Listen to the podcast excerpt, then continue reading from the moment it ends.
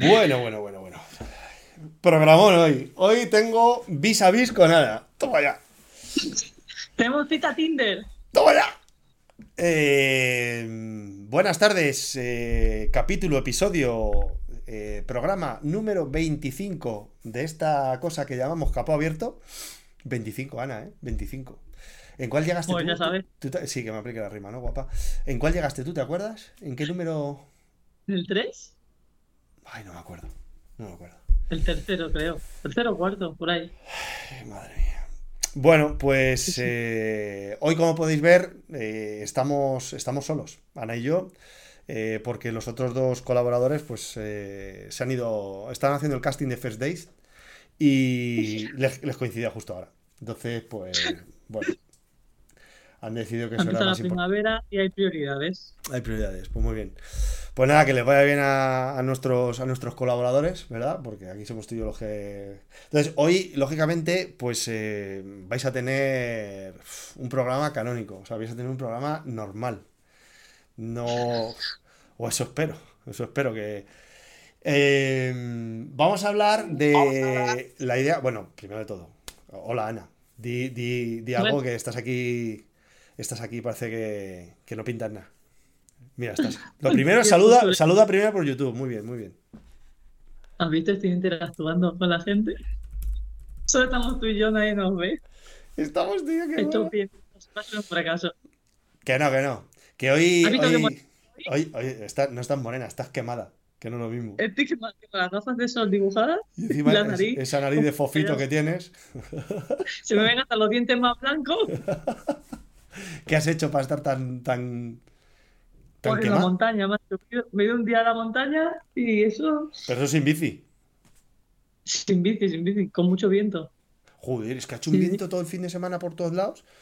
Porque, madre mía. Sí, sí. Sí, sí, esta tarde me decía Raki igual que por allí por Palencia que el sábado y, y- pero incluso por la noche, lo que normalmente se suele se suele calmar por la noche, joder, ha sido tremendo, ¿eh? En fin.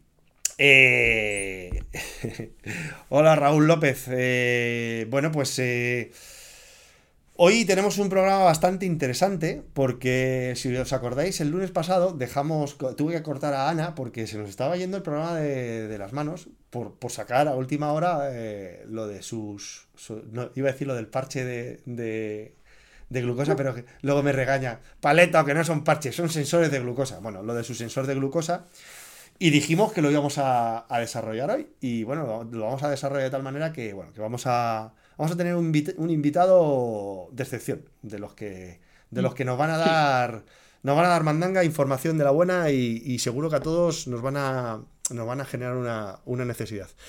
Mientras que, mientras que llamamos a nuestro, a nuestro invitado, eh, pues eh, podemos comentar alguna cosita, Ana, un poco de, de actualidad. A mí me vais a oír así un poco como, como gangoso, como medio subnormal. Eh, os lo estoy poniendo fácil, ya lo sé.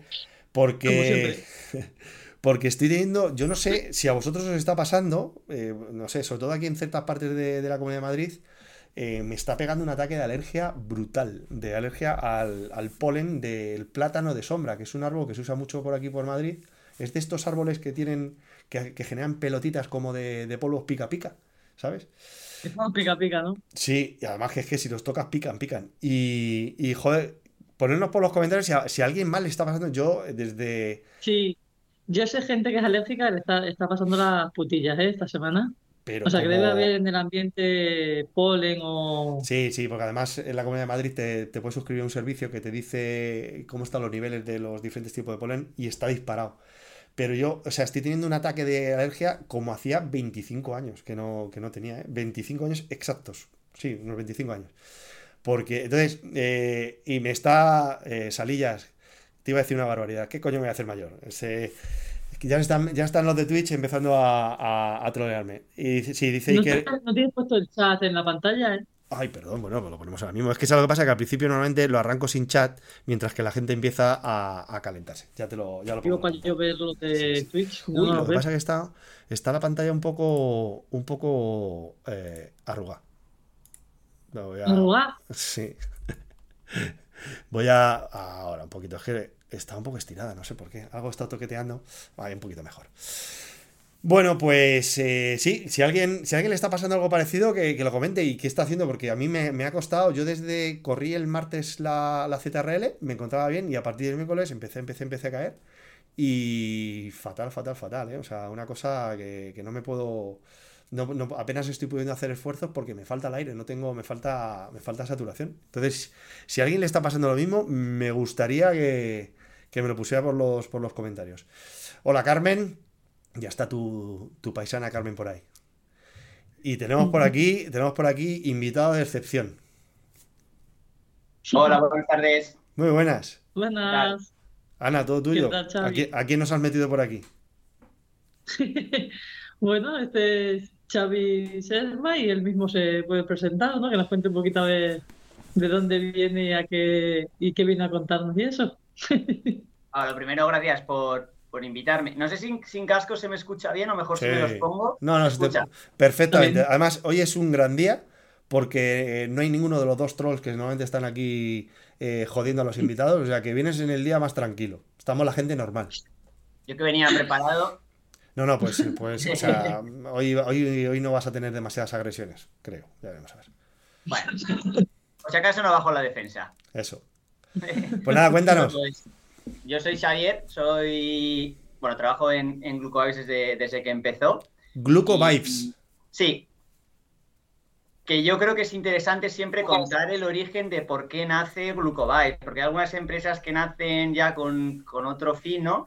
Nosotros nacemos porque uno de los fundadores, que es Alberto Conde Mellado, él tiene desde joven espondilitis anquilosante y él se dio cuenta que controlando la nutrición y el deporte que hacía, pues conte- conseguía mantener un poco a raya su, su enfermedad, ¿no?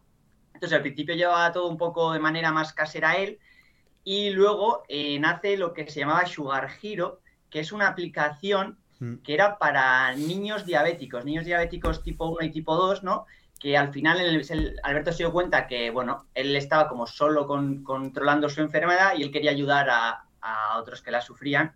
Y los niños, bueno, hay aplicaciones para diabéticos, pero están enfocados en, en la gente adulta.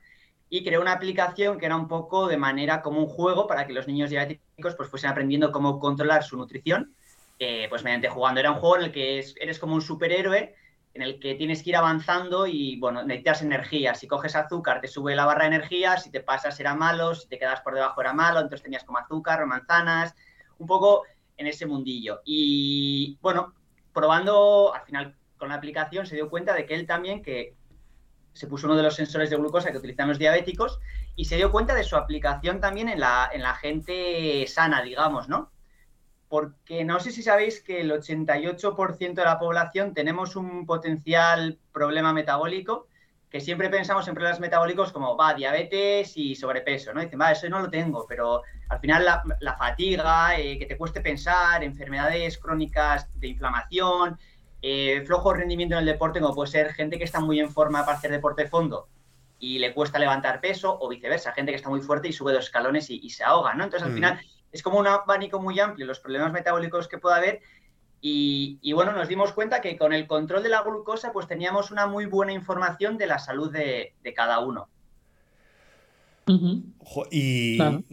o sea, pero claro, ¿cómo, cómo te metes en, en- cómo te embarcas en este, en este proyecto, ¿no? Porque al final, eh, digamos, te requiere una parte, vamos a decir, más informática, ¿no? De crear una app o de crear un ecosistema, que eso hoy en día pues ya no es tan complicado, porque si no te lo sabes hacer tú, siempre vas a encontrar a alguien que por un módico precio te lo pueda hacer, pero, pero meterte en el tinglado del hardware, ¿esto cómo, cómo surge? Decir, de, de- de dónde, ¿De dónde sacáis eh, todo el- la, la provisión de todo lo que necesitáis para, para, para generar ese tipo de, de sensores?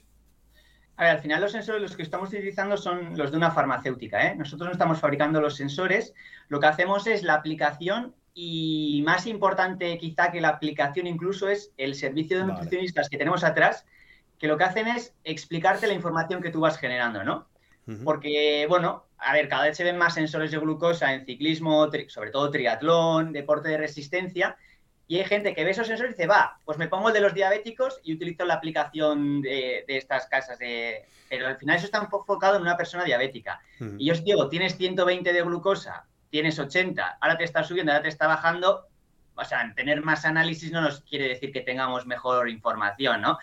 Al final los que hacemos atletismo, ciclismo, triatlón, tenemos, nos gusta tener un montón de métricas, pero si no le sacas partido, pues bueno, oye, un número más, un número menos. Entonces, sí que le damos mucha importancia a que haya alguien que, te esté explicando cómo van tus, tus números de, de, glucosa, cuando sube, cuando baja, porque sube, porque baja, darle un contexto a toda esa información y oye, explicarte, mira, si aquí cambias esto, esto va a ir mejor, porque muchas veces con pequeños cambios eh, hmm. consigues grandes resultados. Yo, por ejemplo, si me permitís el ejemplo, desayunaba antes siempre fruta, tostadas, lácteo.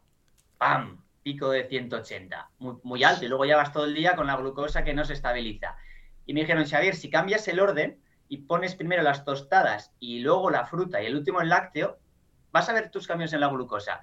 Y ahora no paso de 140 y voy todo el día mucho más estable. Y dices, a mí no me cuesta cambiar el orden de las tostadas por la fruta. O sea, al final son como... Y ese cambio, si hubiese estado yo solo con una curva de glucosa que sube y que baja, pues igual hubiese tomado una decisión drástica y dejo de tomar tostadas y fruta y paso a, yo qué sé, cuando en realidad simplemente con el orden ya estaba consiguiendo grandes, vale, vale, o sea, Que no corristeis riesgos en el sentido de, de, meteros a fabricar algo que ya, ya había gente que lo fabricaba, como son farmacéuticas, con todo su, su potencial y su imperio.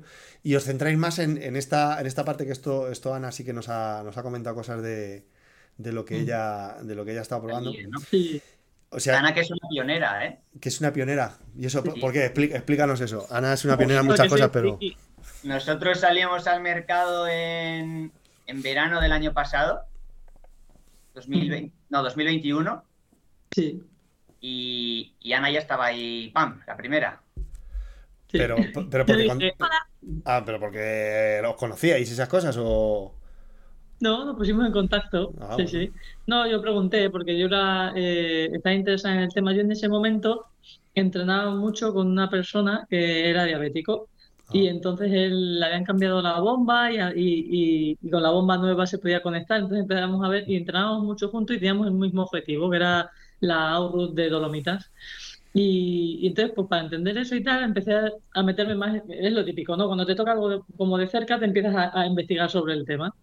Y a mí me pasaba mucho que yo siempre limitaba mucho el tema de, carbohidratos, porque sé que me engordan y entonces voy restringiendo, voy restringiendo, voy restringiendo. Y, y, bueno, vi que sacaron ellos eso y nos pusimos en contacto y dije, bueno, vamos a ver qué tal, qué tal funciona esto y realmente si, si, si con eso se puede analizar mejoras o no. Y, yo, por ejemplo, al principio, todas las noches me las pasaba en hipoglucemia, todas, todas, todas, La cosa más destacada era que todas las noches estaba en hipoglucemia, por ejemplo. Claro, pero la pregunta que hay que hacerse es, eh, ¿eso es bueno o es malo? Porque hay mucha gente que dice, bueno, vale, estoy en hipoglucemia, pero ¿es bueno o es malo? claro, que tú, que tú puedes pensar que es algo muy evidente, joder, pues qué bien, ¿no? Estoy en hipoglucemia, tengo el azúcar bajito y tal, pero eso es bueno o es malo. O, mejor dicho, ¿a qué llamamos hipoglucemia, no? O sea, yo entiendo, eh, Xavi, que, que, vuestra, vuestra aplicación eh, pues tendrá unos umbrales, ¿no? Te, dirá dónde está, la, dónde está... Pero claro, es que a mí es que me va a explotar la cabeza porque me salen 50 millones de preguntas con este, con este tema. Eh entiendo que el, cómo gestionas las comidas para el tema de cómo tienes la glucosa en sangre variará mucho de si, si el día es un día con deporte, sin deporte, durante el deporte, antes del deporte, después del deporte. Todo eso es lo que vosotros asesoráis un poco para tener un cierto orden. Eso es, al final, fuera del rango del deporte, tenemos que buscar estar entre 70 y 140 de valor de glucosa, ¿no? podemos tener picos, pero mientras esté dentro de ese rango, vamos a decir que está bien. Porque al final la gente dice, no, hay que buscar una curva plana. Una curva plana es imposible. O sea, al final tú vas a comer, te vas a excitar, porque al final estimulantes también hacen que sube, que baje una reunión, ir a conducir, una sauna, al final. Pero bueno, si nos mantenemos dentro del rango, estamos bien, 70, 140. Luego, cuando hacemos deporte, sí que buscamos que esos niveles sean más altos, porque significa que nuestro cuerpo tiene energía donde, donde puede, bueno, para donde puede rendir, ¿no? Porque si siempre decimos que si aislamos los casos, nosotros tenemos deportistas que han llegado a pasar 330 de, valor de glucosa. Tú esto lo llevas a una escuela de medicina y dices, mira, fulanito, 330, uff, diabético seguro. Pero si te digo, fue en la final de las series mundiales de triatlón o de atletismo, es que eso es una respuesta espectacular. Entonces, por eso digo siempre lo del contexto, ¿no? A la gente le puedes decir es malo estar por encima de 140, porque va a decir, uh, pues llego a 300, estoy, fatal. Y entonces la gente tiene miedo por arriba. Y lo que dice Ana es que por debajo es donde hay más peligro en deportistas de, de resistencia. Porque bueno, pasar una noche en hipoglucemia, bueno, pero si empezamos a sumar noches en hipoglucemia, significa que tu cuerpo tiene como una falta de energía, que a la larga te va a afectar en la capacidad que tienes de, de rendir en los entrenamientos lo que va a repercutir en tu capacidad de rendir en las competiciones, ¿no? Que es donde más nos interesa estar. Cuando, cuando yo tengo, por Sobre ejemplo. todo en la recuperación. O sea, el tema de la hipoglucemia por la noche es indicador como que muscularmente y demás, pues la recuperación no es la óptima. Entonces luego se ve afectado al rendimiento de, posteriormente. Es decir, es porque tú no estás recuperando bien porque a lo mejor no te has alimentado bien. Los procesos de recuperación se suelen hacer por la noche. Me estáis envenenando. Me estáis envenenando. mira, te, he mandado un vídeo que era un día mío para que veas la estabilidad de un día. A ver si lo puedo poner en pantalla para que lo vean, sí. A ver, para que vea la gente también cómo es la aplicación. esto, sí, aquí se ven dos imágenes eh, ahora mismo estáticas y el, y el vídeo cómo se va viendo efectivamente. Lo tengo puesto en bucle. A pues ver, ¿dónde? No lo veo. bueno, a ver si, sabes cuál es. Si es tu vídeo, el del que me has mandado ah, el móvil. Sí, sí. Pues, joder. Y eh, claro, luego viene la historia esta, es decir, ¿qué tengo que hacer para, adquirir esto? Eh, luego costes y, demás historia, es decir, ¿cómo, cómo va esto? Porque, claro, no, eh, yo por lo que cuenta Ana, no es, no es lo típico que tú puedes llevar puesto todo el tiempo y, no, es, precisamente algo... O sea, yo creo que ya va teniendo unos precios bastante más asequibles a lo mejor de cuando, hace, cuando esto empezó, pero todavía está ahí un poco, ¿no? Al límite de de, de, algo que se pueda llevar muy de continuo, ¿no? Entonces, ¿en qué casos, tú vas a decir que siempre lo recomiendas, ¿no? Pero ¿en qué casos más particulares recomienda decir, oye, pues desde ya los que estéis en esta situación, eh, es recomendable hacer una pequeña inversión de esto para por lo menos usarlo durante el tiempo que corresponde. Es decir, véndemelo. Para, porque a mí me encanta, a mí me encanta todo esto, yo soy, soy un fricazo y lo pruebo todo. Pero si tengo, para el que tiene dudas, ¿cómo le generamos la necesidad? Es decir, ¿qué puedes sacar de esto? ¿Qué puedes sacar de esto? A ver, al final, cuando tú te controlas la glucosa, eh, estás viendo un poco cómo es tu cuerpo por dentro, porque la gente dice, no, yo no soy diabética, pero con esto que te digo del contexto, eh, vas viendo cómo responde tu cuerpo en, el día a día, ¿no? O sea, al final son, un sensor dura 14 días, 14 días de monitorización continua. Tenemos pues 14 por 24, todos los datos, todas esas horas con, los valores de, de, glucosa. Porque al final nuestra vida se parece mucho, mira, esta semana mía se va a parecer mucho a la de dentro de dos. Puede cambiar como por ciclos de entrenamiento o por eh, estaciones del año, lo que sea. Entonces, aunque el precio de los sensores, como bien dices, no es algo súper barato, yo lo que recomiendo a la gente es ponerse 4 o 5 al año y con eso ya cubrimos todo el espectro más o menos. Es lo que estamos trabajando con usuarios de élite que buscan rendir, como con usuarios que buscan perder peso, con usuarios que buscan dormir mejor, concentrarse más en el trabajo. Entonces, eh, no es solo hay gente que piensa en control de glucosa o diabéticos o ganar el Tour de Francia, ¿no? O sea, dentro de ese espectro hay un abanico de, un montón de objetivos que nosotros ya tenemos un montón de usuarios, pues eso, desde prediabéticos que buscan bajar sus niveles de glucosa, gente que busca controlar el peso, ganar masa muscular. Y no hace falta ir con un sensor cada dos semanas. O sea, dura un sensor y me pongo, puedo poner uno cada tres meses, porque con eso ya tengo una visión clara de, cómo es mi cuerpo. Lo que sí es interesante es ponerse eh, dos sensores mínimo, porque vemos uno cómo está tu cuerpo al principio y después del informe que te prepara el equipo de nutrición, pues cómo efectivamente esa curva ha cambiado a, mejor para hacer nuevas pautas, ¿no? Porque una cosa es que te pongas uno, yo te cuento cómo mejorar. Yo si no me hubiese puesto ese segundo sensor, no sabría lo de que me, con el desayuno me cambia, por ejemplo.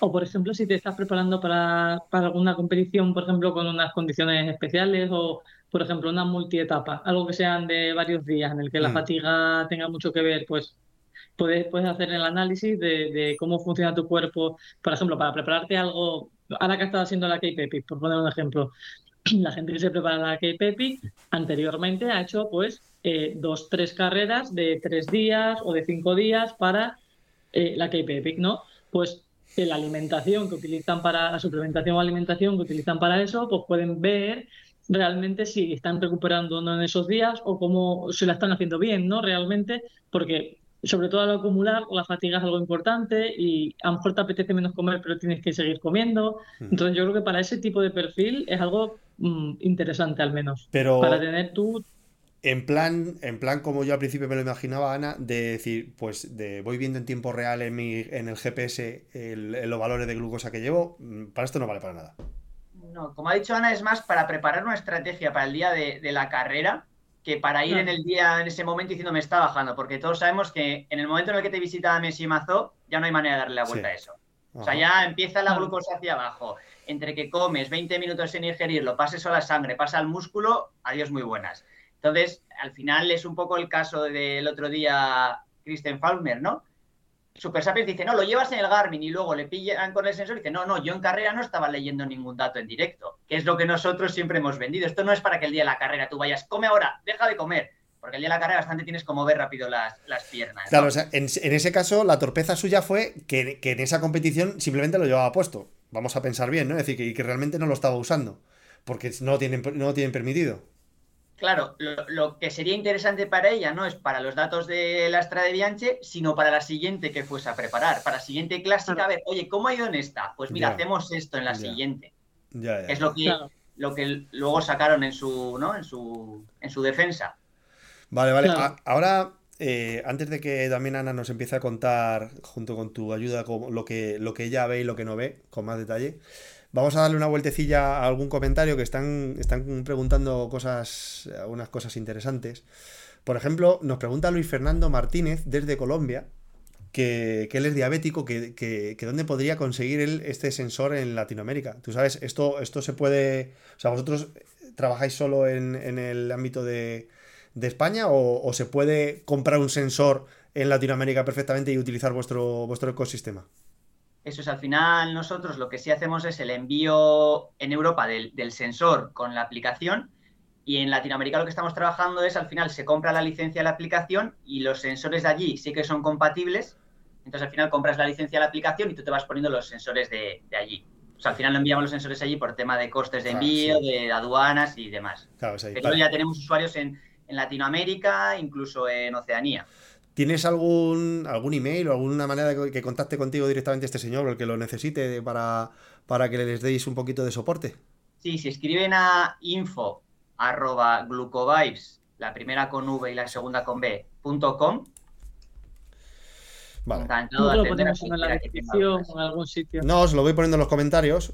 Info arroba glucovibes.com. Vale, pues ahí Eso está. Es para que así lo tengan ahí en los comentarios. Cualquiera lo he puesto en, YouTube, voy a ponerlo también en, Twitch, que como somos.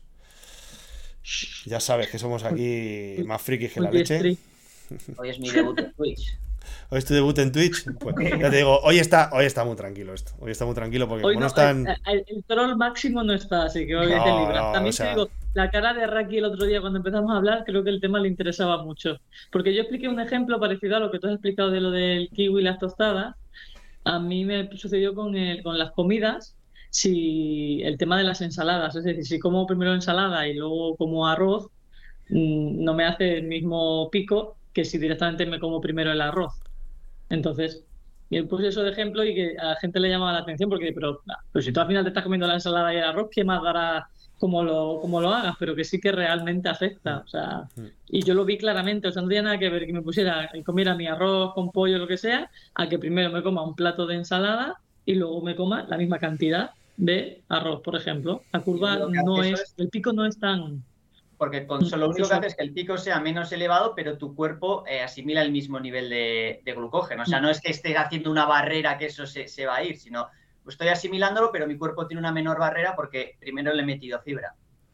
Mm, exacto. Madre mía. O sea, es que claro, yo, yo estaba enfocando el uso de este tipo de sensores solo para cuando voy a hacer la actividad deportiva y medir todo bien, sobre todo porque yo tenía algún episodio de, bueno, he dicho que te viene el, mazo, que quiero pensar que, ha sido por, por un tema de, de caída de glucosa dentro de mi ignorancia, y que efectivamente luego te tiras para recuperar media hora larga, pero ya ese día no terminas de, estar bien, no, no, no, acabas de estar bien. Entonces ya tienen que pasar, y ni siquiera al día siguiente todavía te encuentras eh, fino, fino, fino, pero bueno.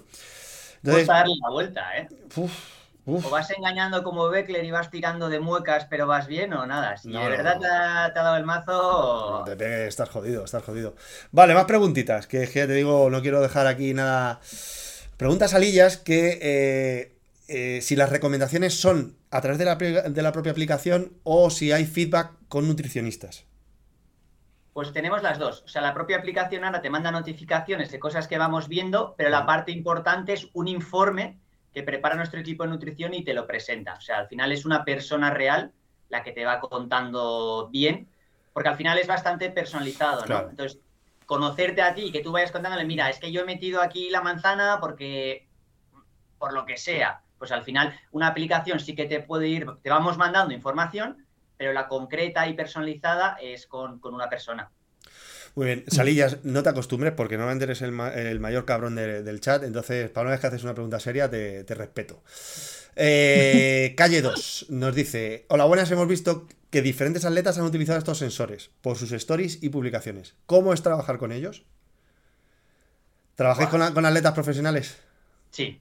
Sí, el fin de pasado, por ejemplo, que ha habido Copa de Europa de Triatlón en Cuartero, en Portugal, veíamos ahí a los usuarios, porque al final nosotros el sensor es el mismo que el de los diabéticos, pero el parche protector sí que sabemos distinguirlos.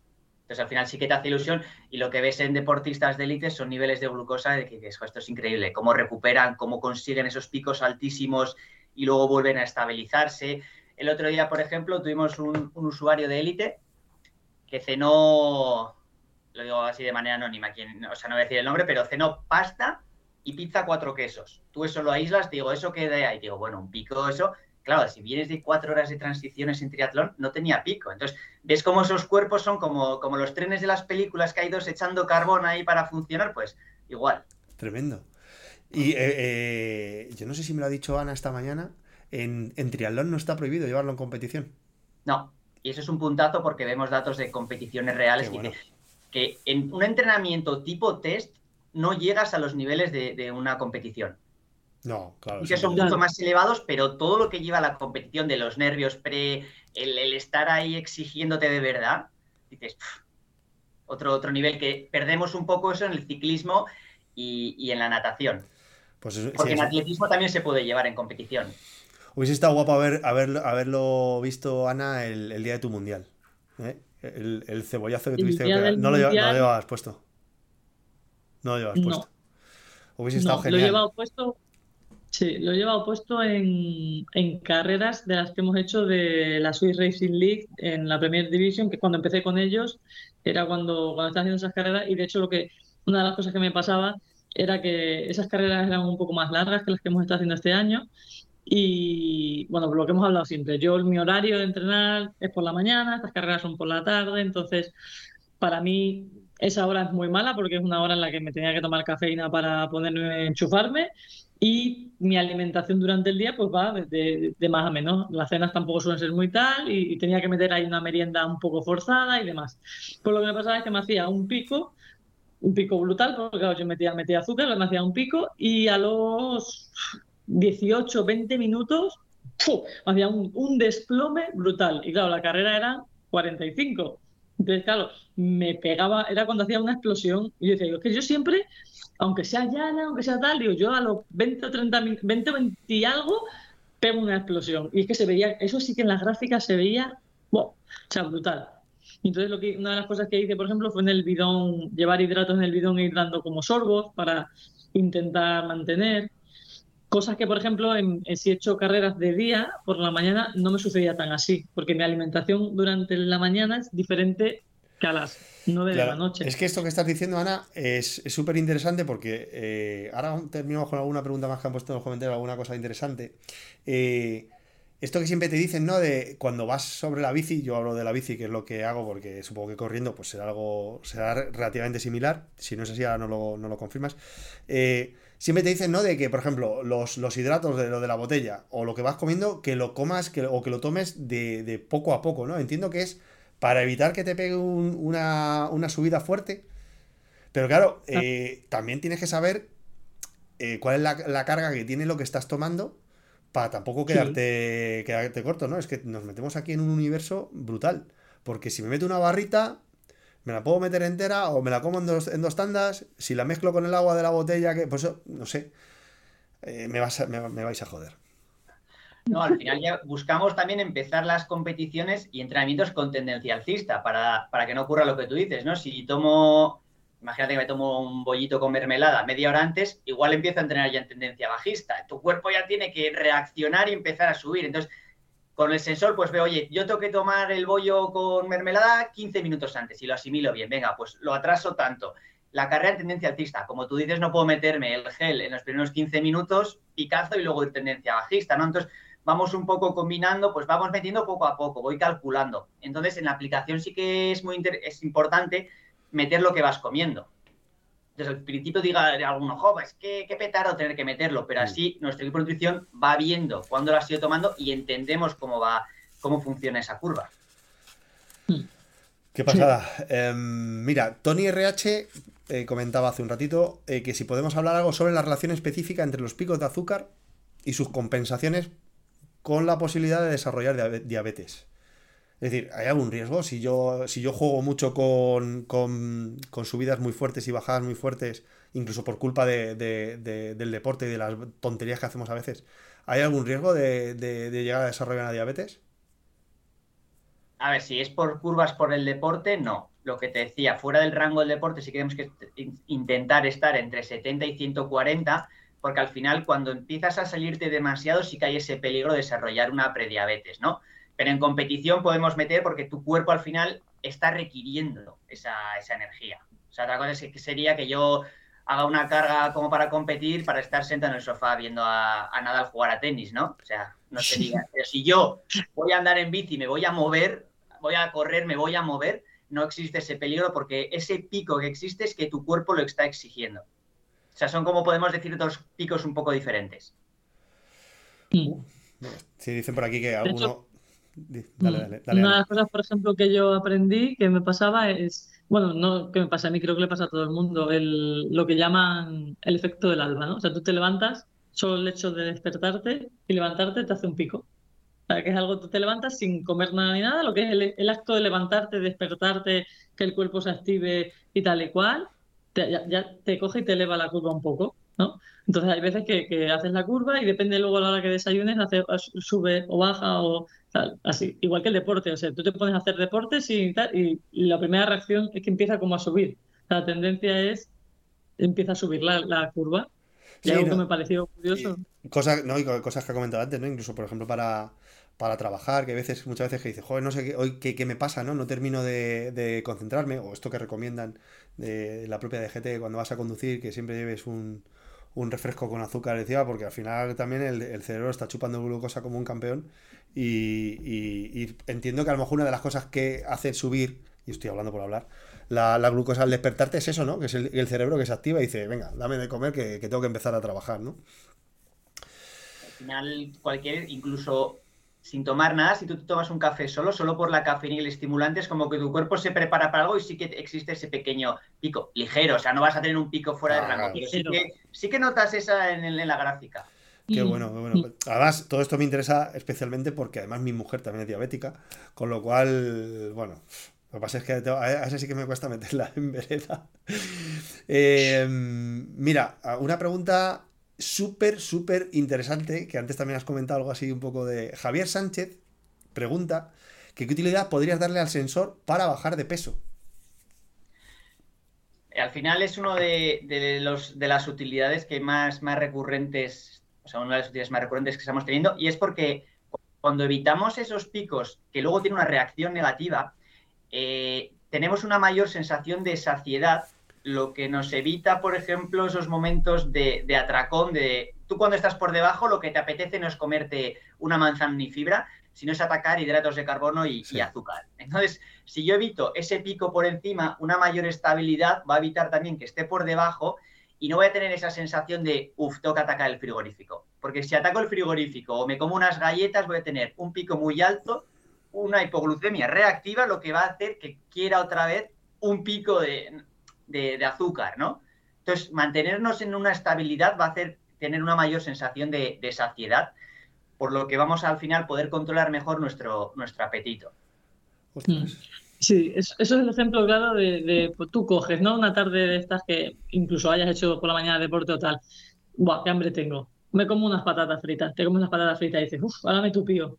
Y a la hora dices, ahora me puedo comer otras, ahora me voy a comer un, un helado, ahora me voy a comer un helado. Te comes el helado y pasa otra hora y dices, ahora tengo hambre otra vez, porque vas metiendo productos que son, digo productos porque al final tampoco son alimentos, que te van haciendo picos continuos y te llenas en el momento te satisface, pero claro, te hace un pico y a la hora, hora y media, dos horas, dices, ahora necesito algo otra vez con azúcar. además es que es eso, necesitas cosas que, realmente sean, pues que tengan carbohidratos. De Una vez atacas las patatas fritas, lo siguiente no pasas a, un melón. Pasa por otras galletas o algo, o helado, exacto, exacto, exacto. Eso es, eso que nos ha pasado a todos en algún momento, la explicación se ve claramente ahí. O sea, es eso. Te hace el pico y al bajar necesitas otra vez. Y te hace el pico y al bajar necesitas otra vez.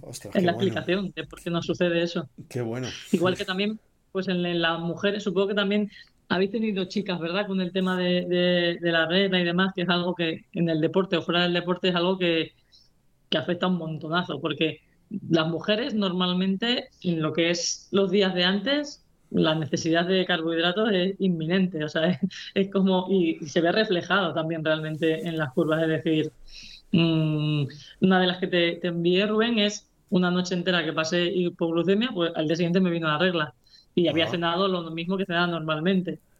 Entonces son cosas que, bueno, ¿no? ¿Tenéis casos también de ese tipo? Ahora es una de las líneas que más estamos trabajando y es un poco las mujeres que sois cíclicas, el periodo, cómo te afecta y demás. Y justo hace poco estuvimos hablando de este tema con Miriam Casillas, la, triatleta, y nos decía que ella ha llegado el sensor y que ella también lo ha, lo ha notado, o sea, lo que estás comentando. Entonces, bueno, al final, cuando estás ovulando, una inflamación, con la, un pico por encima de 140 significa que tu cuerpo por dentro se está inflamando, entonces evitamos ya esa doble inflamación, ¿no? Pues vamos controlando mejor toda la salud hormonal de la mujer. Mm. Es que todo, al final, al final va todo relacionado, el tema, todo, va todo relacionado. Entonces, bueno. Oye, Ana, hacen una pregunta para ti en este caso, que puede ser rápida de responder, que, tú por la mañana que si tiendes a entrenar en ayunas. Ahora viendo todo esto, ¿tiendes a entrenar en ayunas? Sí, pero no lo recomiendo. Yo entreno en ayunas desde hace muchísimos años. De hecho, ni sabía que se llamaba entrenar en ayunas.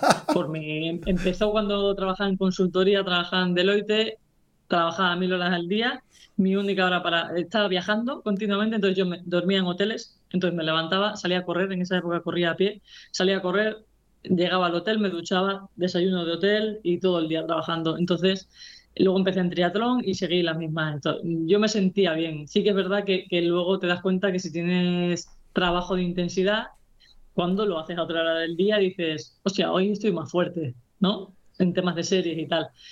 ¿Qué me ha pasado a largo plazo? Pues me ha pasado que mi metabolismo se ha, se ralentizado totalmente. ¿Ah, sí? O sea, sí. Y, he hecho muchas pruebas de esfuerzo, me han hecho muchos análisis y demás, o cuando estuve con ellos con el tema de, la glucosa también se veía que, bueno, al final creo que a largo plazo no es algo, tu cuerpo se convierte en un cuerpo diésel, se acostumbra a ir sin gasolina y entonces a, intensidades moderadas funcionan muy bien, a intensidades explosivas lo que tú explicabas una vez de las baterías, ¿no? Tiene, ¿Cuántas moneditas tienes? ¿Tienes cuatro balas, cinco balas? Pues quemas las cinco balas muy rápido. Entonces, mm, yo no, yo no estoy a favor del, ayuno, pero claro, yo tengo problemas de estómago y para mí es, como mejor me siento es sin nada en el estómago. Sí que es verdad que estoy empezando a meter desde hace un tiempo pues eh, hidratos en el bidón, que los empiezo a beber poco a poco y eso sí que lo digiero bien, no me supone nada y me noto mejora las cosas como son. Y la, y la glucosa, con, ahora eh, la, has visto que está controlada, está controlada con, estos sensores. Sí, mejor. Pero sí que es verdad que lo que es comida no, lo, si voy a hacer de, en bici un poquito diferente, pero es que corriendo a pie era, era inviable. no, paro de, no paro de mirarte la nariz. es que parece, pareces el payaso fofo. Eh, mira, Xavier, una, venga, alguna preguntita más y te vamos a, te vamos a liberar, que, te parece esto aquí el tercer grado de la, de la condicional. Eh, nos dice nuestro amigo Quique, que se hace llamar El Borde, imagínate cómo será el colega. Que bueno, dice, venga, una pregunta seria para varias. Dice, ¿no estaría más indicado o sería de mayor utilidad en la ultradistancia o en días de muchísimo volumen que puedes sentirte bien al principio por la poca intensidad? Eh, a ver, al final sí que la gente empezó a relacionar esto con, deporte de, larga resistencia, digamos, porque al final sí que necesitas una energía eh, más de una manera que vaya paulativamente, ¿no? O sea, una curva ascendente a lo largo de lo que pueda durar la competición. Pero es un poco lo que comentaba Ana de las hipoglucemias también. Entonces, tenemos corredores de 1500 en, campeonatos de Europa que lo han utilizado y vas a decir, joder, 1500 no te vas a quedar sin energía. Mm. Efectivamente, el día de la competición no pero con las palizas que te estás metiendo de entrenamientos, sí que puedes llegar, no en tu mejor momento, a, esa competición, ¿no? Entonces son dos enfoques distintos. En la ultradistancia sí que es enfocarnos en, que tu cuerpo recupere bien a lo largo de todos los días de entrenamiento y una buena estrategia para la competición. Cuando en una prueba más explosiva, como puede ser un 1500, un 800, es que tu cuerpo no tenga hipoglucemias en la fase de entrenamiento y el día de la competición llegar a una tendencia alcista al, momento de la salida para que lo que dure esa prueba, ese minuto y cuarenta y poco, esos tres, treinta ahí, pues esté todo a tope en todo momento. Si empezásemos en una tendencia bajista, en, una, en esa competición tan corta no le da tiempo a tu cuerpo a, darle la vuelta, ¿no? Pues si mi cuerpo se pone activo una vez ya para ya terminado la carrera, pues no me sirve de nada. Y es un poco lo que pasa en los entrenamientos de series, porque cuando entrenamos a baja intensidad, la tendencia, o sea, la glucosa tiende a, bajar. Pues una tirada larga en bici tenemos que ir metiendo, ¿no? Mientras que en un entrenamiento de series, pues sí que es un poco más hacia arriba, tiende a activarse. Y a mí me pasaba que los días de, series que metemos un calentamiento pues de 4 kilómetros a muy baja intensidad, yo las primeras series digo, pero, pero si no voy, si, si aquí voy fatal, y llegabas a la última ibas mucho mejor que en la primera, ¿no? Y es porque empecé a verlo, ojo, pues mira, a mí el calentamiento me bajaba en picado y para cuando conseguía un nivel adecuado a la glucosa ya estaba terminando de, hacer las series, ¿no? Entonces es un poco, pues en la ultradistancia sí que la gente lo ve más claro, pero yo siempre digo que en ese caso de más corto también tiene mucha utilidad. Madre mía, es que me ha pasado, lo que estás comentando, me ha pasado tantas veces en tantas carreras de Swift que son, ese es el ejemplo perfecto de, distancia corta, muy explosivo, mucha intensidad durante 40, 45, 50, 60 minutos, que es que ahora veo tantos petardazos que pueden haber sido por este tipo de cosas que, me va a explotar la cabeza. Una, una pregunta de, cosecha propia que me venía a la cabeza ahora con esto que estabas comentando. Eh, la, cuando vamos a hacer lo típico, vamos a hacer una marcha, ¿vale? Eh, la de siempre, la quebranta huesos, ¿no? Y, lo clásico, lo que siempre han recomendado los doctores de la iglesia, de, de no, es que la última semana, aparte del tapering, hay que hacer una carga de hidratos, no sé qué. Y ves ahí a todos los cicloturistas poniéndose ciegos de comer, de comer macarrones, de comer arroz, mañana, mañana noche, mañana noche, mañana y noche. Eh, esto, esto eh, es, modulable, es decir, o es, está bien hecho. El, el, yo hago una carga, me pongo a meter ahí hidratos como un loco durante la última semana. ¿Puede ser contraproducente el meter tanto hidrato? O, lógicamente, sí que es el, ahora mismo para mí es el escenario más fácil o, más previsible de, empezar a utilizar vuestros sensores, porque esto me ha pasado muchas veces que no sé cuánto tengo que cargar y luego llegas a la marcha y. Y, llegas hinchado. Claro, es decir al final nuestro cuerpo tiene las proteínas no se almacenan. No. quiero decirlo porque hay gente que, ahora está súper de moda, ¿no? Yogur de proteína, barritas de proteínas. Hay un momento en el que tu cuerpo no puede asimilar las proteínas, entonces es inútil. Los hidratos de carbono que ocurre, que podemos almacenarlos en todos los músculos del cuerpo, ¿no? y, en más lugares, pero también hay un límite, ¿vale? Entonces, esa carga puede ser contraproducente, bueno, puede llegar no, no pasado, o sea, quiero decir, al final sí que con todos los deportes hemos visto que hay que hacer una carga. O sea, no es que digas, ¡buah, eso está fatal! ¿Te puedes pasar? Bueno, es muy difícil que, te pases haciendo tres días de, carga, ¿no? no sé que te lo tomes en serio de me voy a pasar. Es que hay algunos hay algunos que se tiran entre cinco y siete días, ¿eh? Pim, pim, Por eso, a ver, ahora saldrá alguno que va a decir, para llevarle la contraria a Shair vas a ver cómo voy a llegar pasado a la competición. Pero ya casi me voy a forzar. ponerte a llegar pasado. John, John ahora le pregunto. Dos, tres días antes sí que, sí que es recomendable cargar. Sí, es que está. De una manera con, sentido común. Está comentando el, uno de los mayores trolls del reino, que hoy también le ha dado por hacer preguntas normales. Eh, John, John Enjoy, eh, John Fernández, que dice: Creo que ahora se recomienda dejar unos días de comer hidratos de carbono y luego hacer un día de carga. ¿Esto te, suena que, sea algo recomendable? Eh, Cuidado con pinzas. Hay una corriente que sí, que lo dice, pero bueno, nosotros viendo lo que hemos visto no hay una diferencia. Entonces, bueno, nosotros hacemos normal sin hacer una fase de descarga y luego sí que haces una de carga. Ah, vale, vale, vale. Vale, eh, oye, una cosa que, seguro que a la gente, no hemos, que no te hemos preguntado y que seguro que a la gente, y yo creo que a nada, podemos ir. Eh, ¿Cuánto nos cuesta esto, macho? Pues la aplicación tiene una duración de un año entero, que esos son 200 euros con un sensor de regalo, con el primer ah. informe metabólico.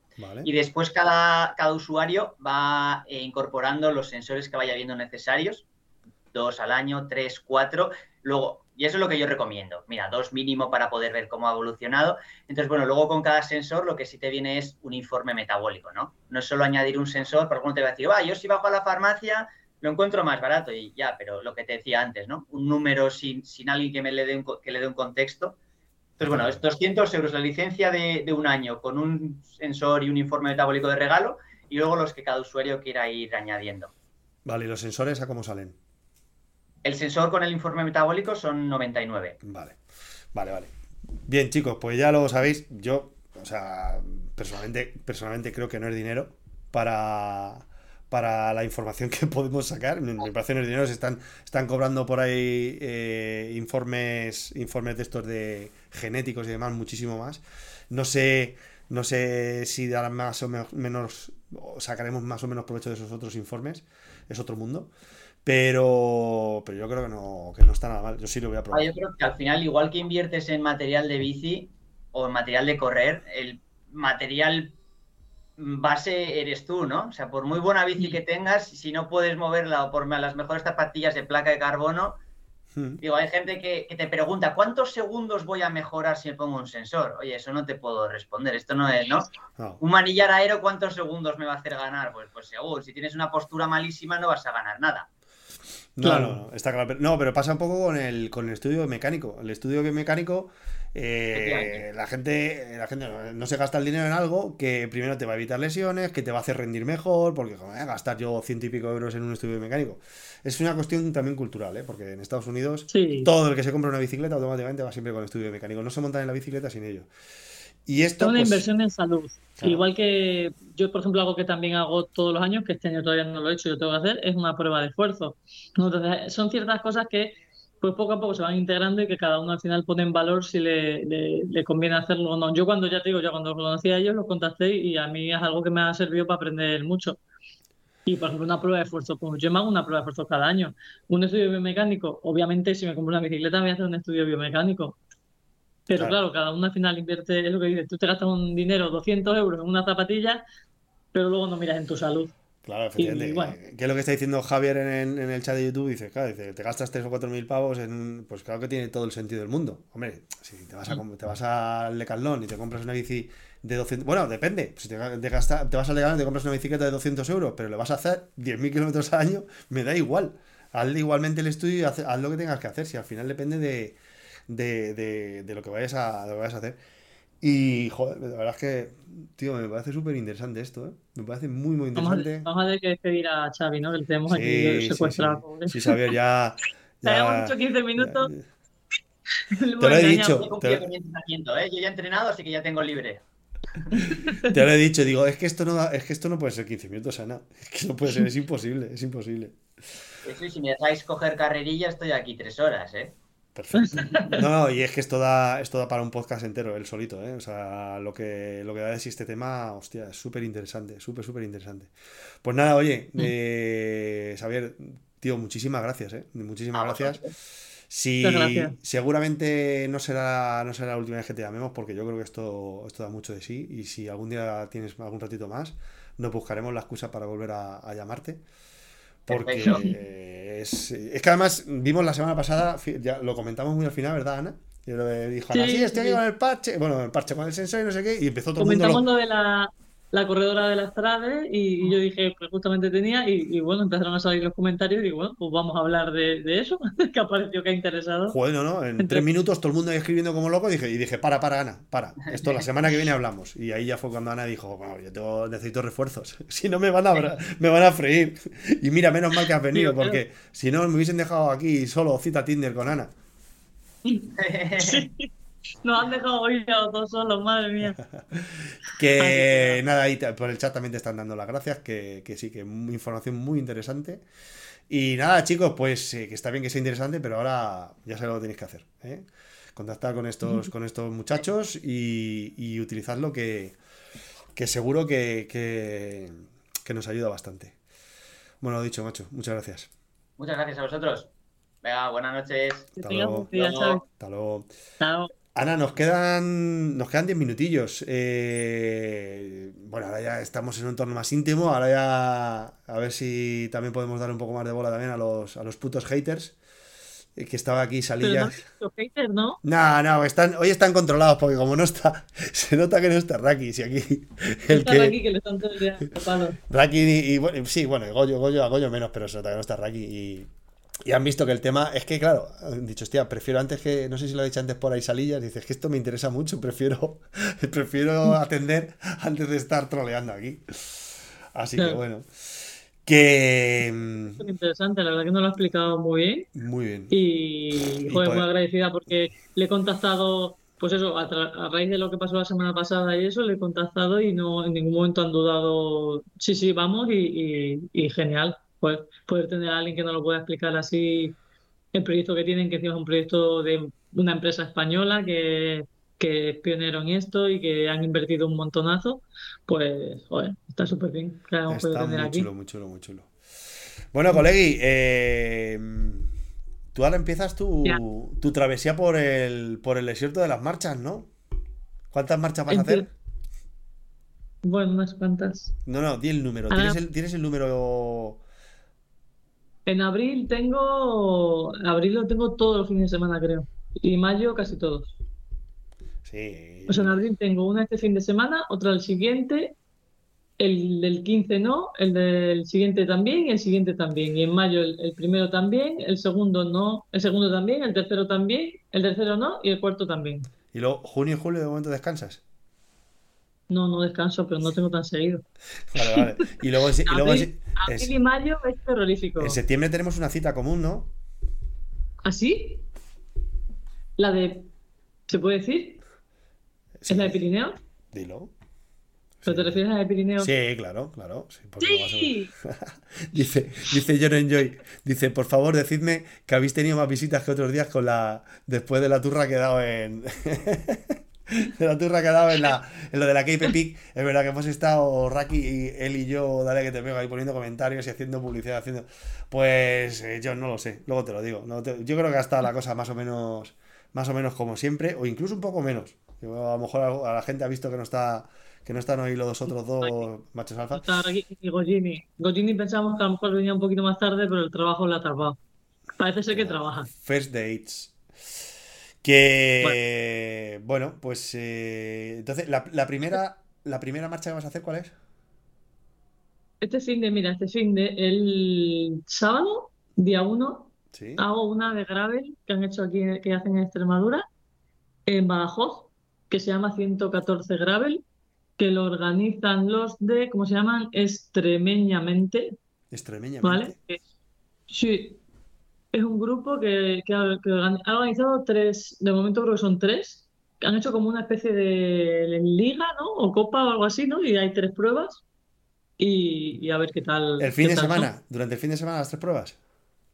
¿O cómo no, no. Este fin de semana hay una prueba, luego a mediados de mayo hay otra y luego la otra creo que es en septiembre o por ahí. Pero tú vas solo a esta. ¿Vas solo a la primera? Yo voy a esta. Sí.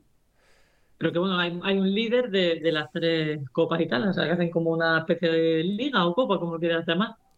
Sí, yo voy a esta, que es Bajos, y parece ser que es bastante rodadora. Hombre, sí, es de gravel, ¿no? O sea, es, es 100% gravel. Es de gravel, sí, pero gravel, me he dado cuenta que el gravel hay algunas que sí que tienen bastante desnivel. Bueno, puedes tener desnivel, pero otra cosa, una cosa es tener desnivel, otra cosa es tener barrancos para arriba o para abajo, que es donde puedes tener riesgo de dejarte los dientes. Pues hay una que me, tengo, me voy a participar, que son 95 con 2.500. Hostia. Así que tiene que haber mucho para arriba y mucho para abajo, ¿eh? Ahí. Poca broma, poca broma. ¿Y de- vas a hacer más de gravel? Sí. No va a ser, vale, es que Ana nos tiene que ir contando ahora todos los lunes, cuando en los lunes que esté viva, nos tiene que ir contando qué tal le han ido, le han ido estas, estas, estas marchas. El lunes que viene ya veremos, porque como nos pide en Semana Santa, no sé, lo mismo el lunes que viene tengo que hacer aquí un monólogo. Visto, visto, cada El vez lunes tengo. que viene en Barcelona, pero bueno, voy a intentar conectarme. ¿Estás pero en en Barcelona? Madre mía, me, me vuelo un monólogo, ya verás. Poco a poco voy perdiendo. No, ese no, pero el que no puedo estar, estamos en directo, no, bueno, eso ya Sí. hablamos luego. Vale, que vale. como solo te veo a ti, como somos los que preparamos el programa, pues pienso que estoy hablando con él como cualquier día, porque los otros dos no hacen nada. Y perdona, que, que no, me quiero reír. Menos mal que hoy no han venido estos porque no me puedo reír porque me da la tos. Ay, que antes decía David, David Ávila, decía antes que efectivamente que él también le está notando mucho lo del tema de- del polen. Y que aquí en Madrid se nota mucho la diferencia entre el sur y el norte. Sí, sí. Sí, no, por aquí por Extremadura un montón de gente también, ¿eh? Es que, es que hay mucho polen, sí, sí. te lo digo de verdad. Oye, no quiero, el viento, que creo que lo mueve, pues no quiero, no quiero que cortemos sin comentar lo que estaba, lo que estaba diciendo, lo que estaba diciendo John de, de lo de la. Cape Epic. No, ha sido, Ah. ha sido acojonante hacer, hacer una especial mención, porque no sé la gente lo que la habrá seguido y demás, lo de, lo de la gente de Bicilab. Impresionante. O sea, cómo, cómo se lo han currado, cómo lo han hecho de bien, al margen de resultados deportivos que han quedado bastante bien para Y con la gente que se pasa mediana.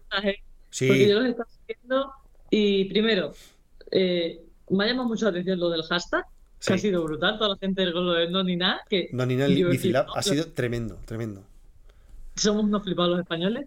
Y luego he visto los vídeos, los vídeos son Sí, me han sí. encantado, o sea, el- la edición, no sé si lo hacían ellos o tenían a alguien o qué, Claro, es que esa es la gracia, que como ellos, ellos pues, por sí solos, claro, son, son profesionales del tema. Entonces, claro, lo, lo hacen de puta madre, pero, pero no podían, ellos no podían estar haciendo la KPP y al mismo tiempo todo este trabajo.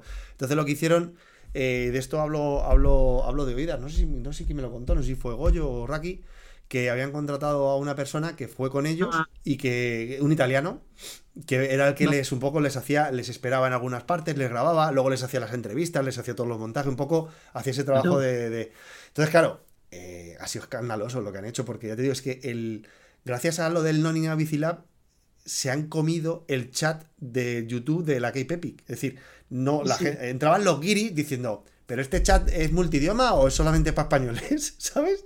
Porque el, el pobre moderador de. Sí, Michael. Michael. se- que está diciendo Salillas, un crack Michael, no me acuerdo del apellido.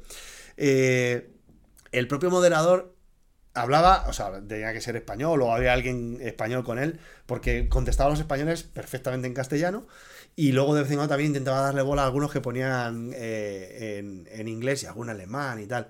Pero ha sido alucinante con lo que lo, el, el subidón que han, que han pegado, o sea, a, a todos los niveles. O sea, ya como, como allí se han, se ha empezado a, a codear con gente de nivel, como Zugasti y demás, en fin, se han, han, han- han pasado de nivel, se han pasado, se han pasado el juego en, Sí. en la KPP. Ha Pero sido te digo una cosa, ¿eh?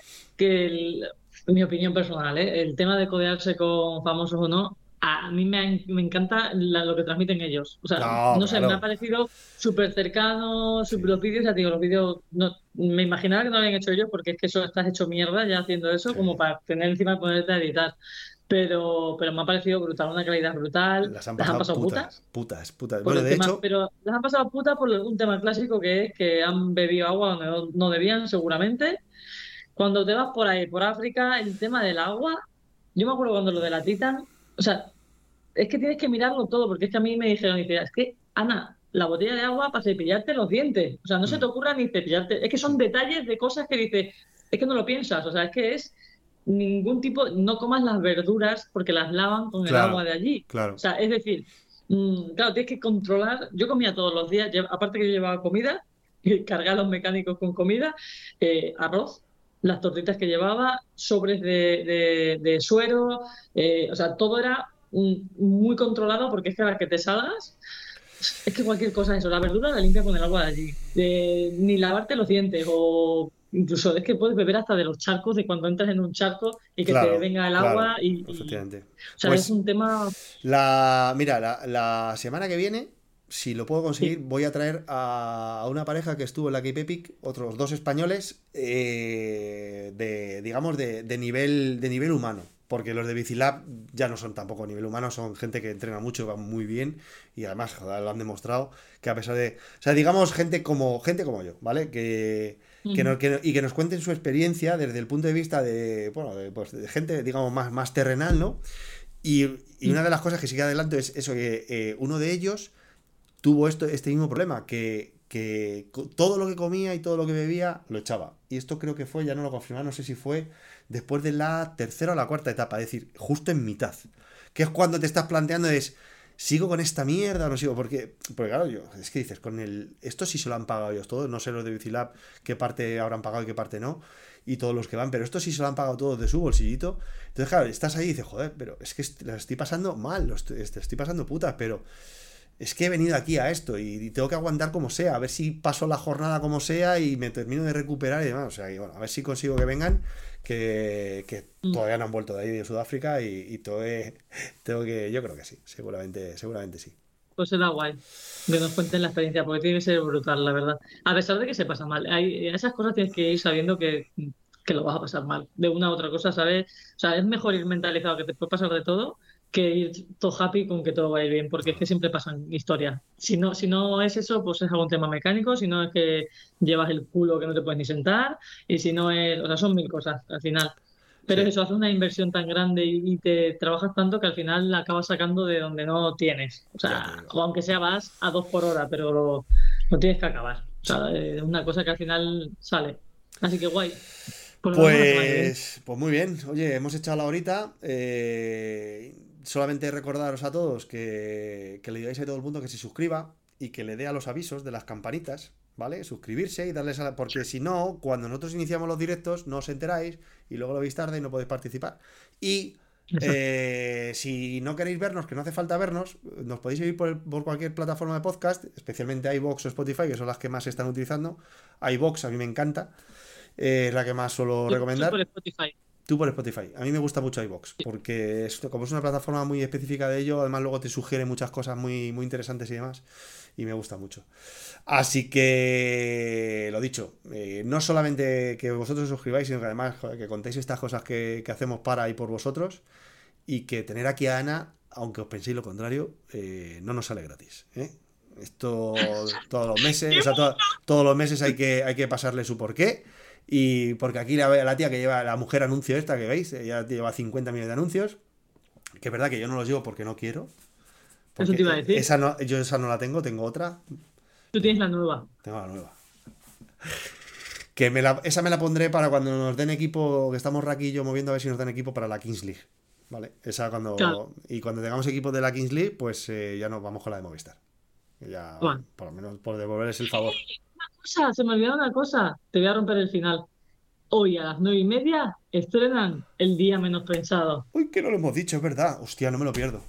Sí, señor. La temporada. No se os olvide, El Día Menos Pensado en Movistar Plus. La semana que viene lo y he visto, he visto las típicas capsulitas o pildoritas que ponen y... ¡Uh! ¡Qué guapo! Estoy ya, sí, sí, pues me lo voy a ver.